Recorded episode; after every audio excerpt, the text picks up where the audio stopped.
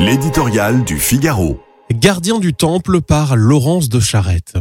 C'est dans la commune, disait Tocqueville, que réside la force des peuples libres. Les institutions communales sont à la liberté ce que sont les écoles primaires à la science. Elles la mettent à la portée d'un peuple.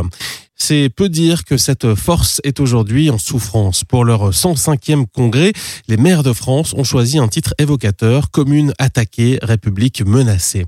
Chacun se souvient de l'assaut à la voiture bélier de la résidence de Vincent Jeanbrun, le maire de l'Aile Rose, après cinq nuits d'émeutes en juillet dernier. Mais la chronique ordinaire est pleine de ces violences et de ces agressions qui, de plus en plus fréquemment, finissent par pousser les édiles à la démission.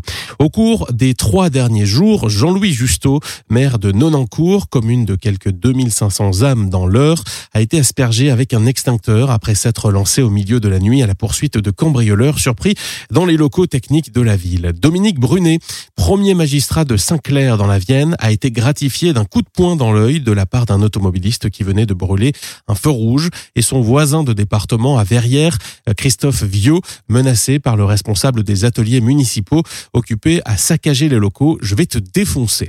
La liste n'est pas exhaustive. Elle montre combien le délitement démocratique est aujourd'hui à l'œuvre, là où il n'y a pas si longtemps persistait encore quelque chose de l'élan commun puisé dans le Les confinements successifs, les émeutes urbaines sur lesquelles la parole élyséenne n'a pas daigné revenir ou la crise énergétique ont été autant de nouvelles déchirures dans ce tissage si délicat auquel veillent jour et nuit les maires grands ravaudeurs de nos sociétés gagnés par l'anomie.